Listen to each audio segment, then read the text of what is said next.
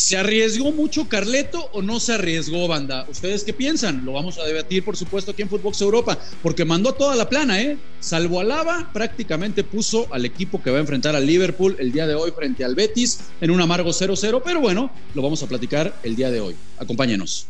Lo mejor del viejo continente en un solo podcast. Esto es Footbox Europa. Amigos de Footbox Europa, ¿cómo están? Qué placer saludarlos, encontrarnos en un nuevo episodio el día de hoy para platicar, pues por supuesto, del partido de entre el Madrid y el Betis, que no se terminan por hacer daño, pero sí tenemos que resaltar, por supuesto, ese doble pasillo que se terminan haciendo los futbolistas, eh, por supuesto, por la consecución de los títulos. Eh, tenemos diferentes cosas para hablar, pero lo más importante pues empezar con la previa, que ya se nos viene una semanita, ya se viene la final de la Champions. Y qué mejor, amigos, qué mejor, amigos, hoy en Footbox Europa, que platicar con la crack, con los grandes conocimientos de nuestra amiga Milena Jimón. ¿Cómo estás, Mile? Wow, qué honor, qué honor que me da ese adjetivo viniendo justamente de una persona que sabe lo que es ser crack. Pero bueno, contenta, vale. Se está acabando esta temporada que ha sido maravillosa, no solo en Champions, como bien lo decías, se acerca la final, sino también las ligas, ¿no? Con la definición ya del campeonato hace un par de jornadas atrás, pero hoy ya consolidando una gran temporada este Real Madrid y esperando lo que va a ser la resolución de los puestos de descenso, que es lo único que queda por definir en España, porque el Sevilla es el último que va a acompañar al Madrid, al Barcelona y al Atlético de Madrid en la próxima edición de la Champions. Una pena, como bien decías, lo del Betis, ¿no? que se queda fuera después de una gran temporada de Champions. Pero bueno, bienvenidas a la Europa League para ellos. Así es, así es, Mile. Y el, día de hoy, no, ni más ni menos que juega Betis y Madrid, pues arrancar para preguntarte del partido, creo que, creo que no, no hay mucho, ¿no? Realmente que rescatar, insisto, ese doble pasillo que, es lo más, lo más importante, fue al final un 0-0, pero lo que sí llamó la atención, Mile, y es ahí en donde quiero anclar un poquito y, que, y platicar, eh, no se guardó nada, Carleto, ¿eh? ¿eh? Muchos decían, bueno, por ahí va a rotar un poco, como lo hizo en el último partido, ya no tiene nada que arriesgar, pero al final, eh, eh, salvo Alaba, manda al equipo prácticamente titular. Uno cree que este es el equipo el que presentó hoy con el Betis, que va a jugar la final frente al equipo de Liverpool.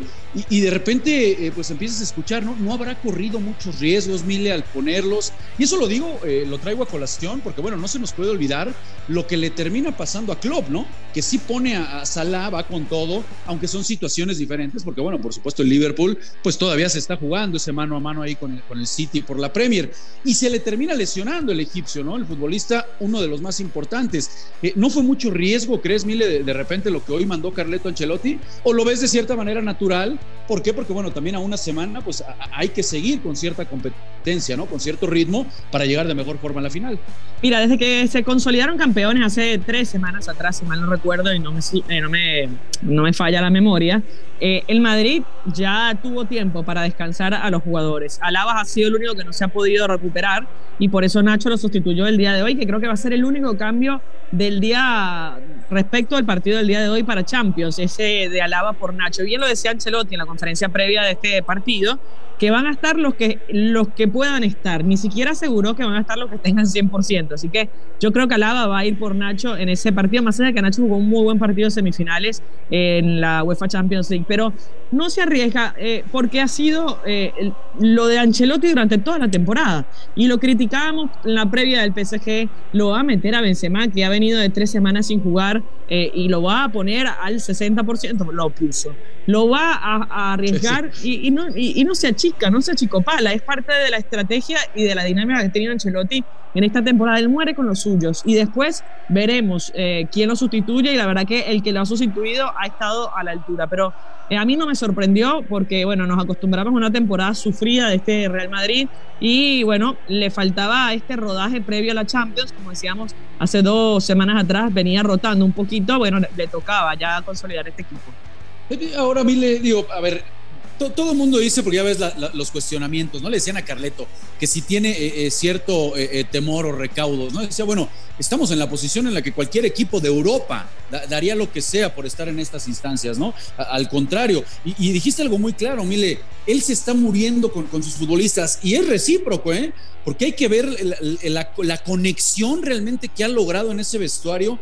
Es impresionante lo, de Carleto y el compromiso que se ve de sus futbolistas con ellos. Ahora, eh, eh, ¿cómo quedaría la, temporada del Madrid?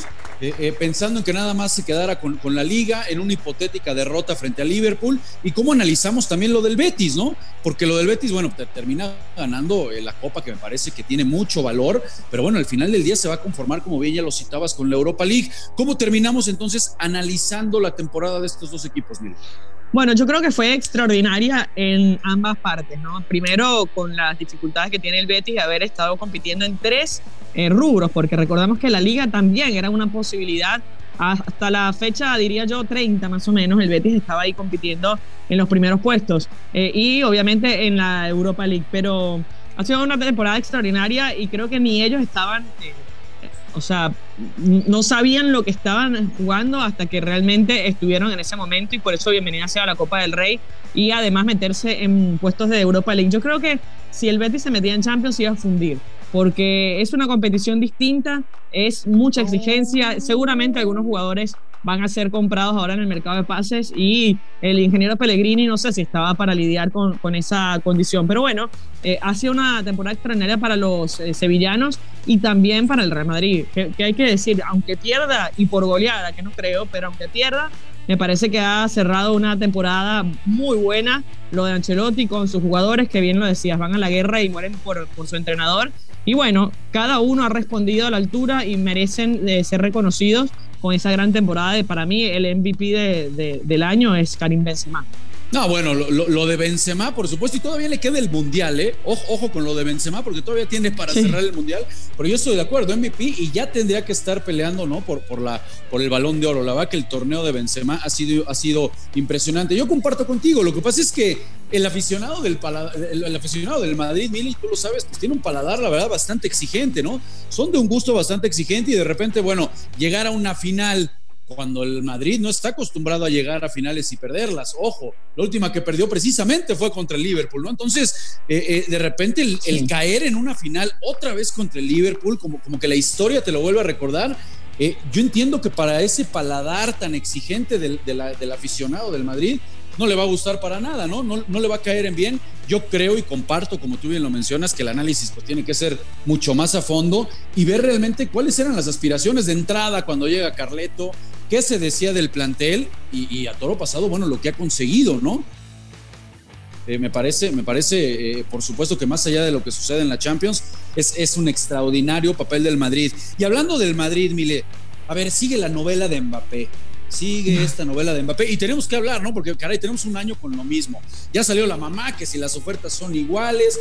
Hay mucha gente que incluso ya se empieza a molestar con el francés porque dicen, ¿cómo es posible que con tanto tiempo sigamos hablando de la novela? Y dale con eso. Por otro lado, hay quien dice, bueno, pues es, el derecho que tiene también Mbappé de pujar por sus intereses y de ir a donde más le convenga. Yo, yo la tengo clara, Mili, no sé si compartas. Eh, eh, más dinero que el que le puede ofrecer el PSG no va por ahí no va por ahí. Si Mbappé realmente toma la decisión de ir al Madrid, es por ir al Madrid, es por ir al equipo más importante, más ganador de Europa, ¿no? O sea, o sea no va por un tema de, económico como ya de repente ahorita también lo quieren hacer notar. Mira, yo creo que ha sido una novela que ya la ha demorado innecesariamente y sobre todo para, para jugar con, con este tema de, alargar una historia que va a tener un final y que vamos a conocer probablemente este domingo, porque también se hablaba de que este próximo domingo podríamos adelantar o podrían adelantar esa noticia. A mí, la verdad, eh, yo tengo como una sensación, a ver, eh, me gustaría que fuera el Real Madrid porque es el equipo de sus sueños, siempre decidió jugar en el Real Madrid y me parece que tiene para hacer historia en ese club. Eh, y si se queda en el PSG también le va a pasar lo mismo, porque el PSG está construyendo su historia y creo que tiene la posibilidad eh, cada vez más cerca de conseguir esa primera Champions. ¿Y qué manera de hacerlo con un jugador como Mbappé en, el equipo? Entonces, a mí me cuesta decidir eh, irte para uno o irte para el otro. Yo creo que él tendría que irse al Real Madrid porque en el Real Madrid él va a ser el uno. Y en el PSG no lo es. En el PSG tiene a Neymar, tiene a Messi eh, y al que le traigan porque tienen plata para traer a quien quieran. Entonces, eh, yo creo que él tendría que irse al Real Madrid para ser el futuro Cristiano Ronaldo de ese equipo y dejar una huella eh, inmensa en un club tan grande como el merengue. Ahora, hoy por hoy, digo, estaremos de acuerdo, Mile, eh, Mbappé es el mejor futbolista que hay, que hay en el mundo.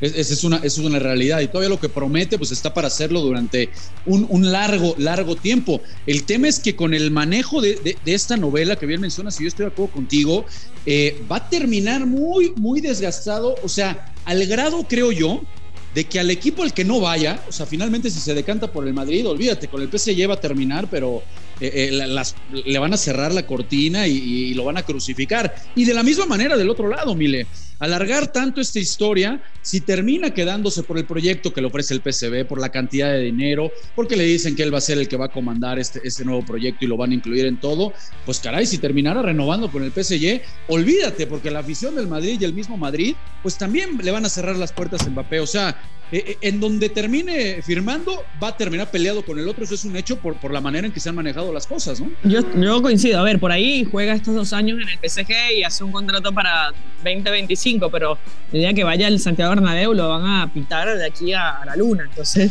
por, por haber creado tanta expectativa alrededor de esto. Pero yo creo que este tiene que ser el fichaje. Y, y Florentino Pérez va a luchar hasta el final por el fichaje porque el estadio se inaugura en esta próxima temporada, en el arranque de la próxima temporada. Y tienen que tener una gran figura para inaugurar ese estadio. Real Madrid tiene esa deuda, no ha fichado hace un par de años, esta temporada arrancó con Camavinga como el fichaje estelar. Eh, ni Ancelotti sabía quién era Camavinga. Después, obviamente, eh, el jugador le rindió a la cancha y, le demostró que podía hacerlo, pero eh, no ha fichado. Entonces, él necesita, y mira que empujó por Mbappé la temporada pasada para llevárselo y pagar la cláusula al club. Ahora se la pagaría al jugador, que es parte del arreglo que tiene y en cuanto a dinero, aparentemente en sueldo sería lo mismo. Y la otra diferencia que tendría que ofrecerle el Real Madrid es que por primera vez cedería los derechos de imagen en mayor proporción al jugador, porque generalmente 50 y 50 como mucho. Eh, esta vez aparentemente le ofrecería hasta el 70% para el jugador, 30% para nadie. Así que se estaría bajando vulgarmente diciéndole los pantalones el Madrid para que llegara Mbappé. Imagínate si después de un año y medio el tipo no ficha. Pero tal cual, Vile, no lo puedes decir mejor, ¿eh? bajándose los pantalones, porque que una marca tan importante, si no es que la más importante como lo es el Madrid, eh, eh, tenga que cederle los derechos a, Mbappé, cuidado, ¿eh? eso sí es literal y tal cual como lo acabas de decir, bajarse los pantalones. Pero bueno, tocaste el tema de Camavinga y eso, Mile, antes de despedirnos, porque ya sabes que el tiempo corre rápido aquí en Footbox Europa con todo lo, todo lo que tenemos que platicar, me diste pie a lo que sigue con Camavinga, porque bueno, pues son, son eh, grandes ausentes, ¿no? Camavinga, Dembélé, Pogba, eh, eh, por supuesto lo de Giroud, pues grandes ausentes en la lista que tiró de Shams para estos partidos que va a enfrentar de la, de la Liga de las Naciones. Eh, a ver, yo, yo lo de, por ahí lo de Pogba, que puede estar tocado, lo de Giroud, no, no, me llama tanto la atención, pero el nombre que tú comentaste, sí, yo creo que el futuro de la selección francesa eh, está en ese medio campo en donde ya nos estamos idealizando ver un día a Camavinga con Tuamení, ¿no? Me, parece que es el recambio natural y todo el mundo nos estamos saboreando eso. Y de repente hoy de Shams en partidos que qué caray, hombre, para la selección francesa no, no me parece que, reflejen mayor, mayor problema. Bueno, pues deja fuera a Camavinga, ¿qué te pareció eso? Bueno, no me sorprende. Yo creo que tiene una selección muy amplia esta selección francesa y me parece que se está eh, intentando mantener la misma nómina que, que ha estado manteniendo a lo largo de esta fase ¿no? previa al Mundial. Eh, igual va a tener tiempo Camavinga para estar, pero hay demasiados jugadores franceses talentosos en los equipos y por ahí también la temporada de Camavinga ha sido larga, más allá que no ha jugado tanto y le dan descanso, qué sé yo, pero a mí, eh, a ver, lo de Champs eh, a esta altura me parece que está buscando mantener el grupo que ha tenido desde el principio como para evitar algún conflicto antes del Mundial, digo yo. Pues sí, sí, ya sabe, ya sabe con qué lista va a ir, ya sabe qué jugadores van a estar, lo que es una realidad ¿Qué, qué, qué futbolistas y cuántos tiene la selección francesa? ¿no? Es, es increíble la, cantidad. De verdad, eh, ahí sí se ve un recambio que caray, para, para espantar. ¿Y qué te parece, eh, Emilia, aquí en las, en, las notas ahí que, que, nos están tirando? Pues aparentemente Paulo Dybala, que mucho decíamos aquí en Footbox Europa, ¿dónde va a terminar recalando? Seguramente le van a aparecer varios. Pues todo indica, o al menos así, así empieza a, sonar, ¿no? Eh, el, tema de Dybala en que puede terminar en el Inter de Milán. ¿Cómo, cómo ves? Sería un, buen paso, ¿no? Para Dybala, que ya anunció su retiro de la Juventus, un jugador que ha sido histórico, histórico en la Vecchia Señora, y por ahí no tomamos proporción de lo que ha representado este jugador vistiendo la número 10 de la Juventus, un equipo muy grande, el más grande de Italia, y bueno, eh, dice adiós a, su equipo. Pero yo lo veo bien en el Inter, eh, va a jugar Champions la temporada que viene, es un equipo interesante para, para poder eh, disputar en el calcio. Bueno, y veremos qué termina ocurriendo de cara a la próxima temporada. Yo lo veo bien que se quede en Italia, le, sienta bien. No, no, no, lo matará mucho la, la gente, la afición ¿Bianconeri? Eh, puede ser, eh, pero bueno, el contrato no se lo renovaron la Juventus. porque en algún momento se habló de que era la, era la joya, ¿no? Era la joya de la Juve. Sí, pero la Juventus no le renovó el contrato, o sea, no, no llegaron a un acuerdo, entonces tampoco es que se está yendo porque quiere irse, ¿no? Eh, no tiene otra opción. Y bueno, el Inter se la está dando, ¿por qué no? ¿Cuántos cambios de jugadores llamados, entre comillas, traición ha habido. O sea, lo vemos a Figo con el Barcelona de Madrid, el mismo Luis Enrique, en ah, algún momento Saviola jugó con las dos camisetas, el argentino. Así que bueno, eh, ha sucedido y creo que va a seguir sucediendo. En Italia no recuerdo que haya pasado uno del Inter al Milan, pero bueno, eh, habrá que investigar aquellos que somos de la, vieja guardia, pues todavía creemos en esas historias. Ojalá y así se quede, Mil, y no, y no suceda. Pues amigos, amigos de Footbox Europa, no saben cuánto les agradecemos que nos hayan acompañado. Mile, te mando un fuerte abrazo, amiga. Muchísimas gracias por acompañarnos aquí en Footbox Europa. Un fuerte abrazo y atentos a lo que ocurra este fin de semana, porque eh, hace nueve, o sea, fueron nueve las decisiones de la Premier League cuando en la última fecha se definía el campeón. Y en esas nueve ocasiones, en esas ocho anteriores, esta será la novena, el último, eh, digo, el que llevaba de primero era el que terminaba siendo campeón. Así que todo parece que el Manchester City eh, continuará con los datos estadísticos de la Premier y podría conseguir este fin de semana el campeonato sobre el Liverpool. Veremos. Qué bueno que lo citas, Mile. ¿No será que hace la maldad de Steven Gerrard por ese amor al Liverpool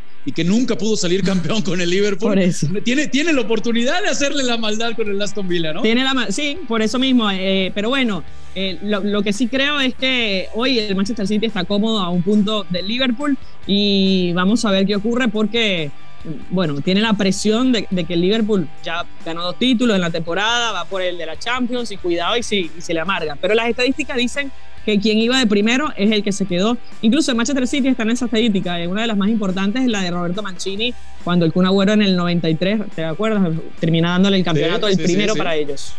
Pues ahí está, y con el busto del Kun Agüero que se parece más a Tony Cross, pero bueno, qué bueno que le hicieron, que le hicieron su estatua al Kun Agüero. Ahora sí, Mile, amigos, muchísimas gracias por acompañarlos. Les mandamos un fuerte abrazo. Esto fue Footbox Europa, exclusivo de Footbox.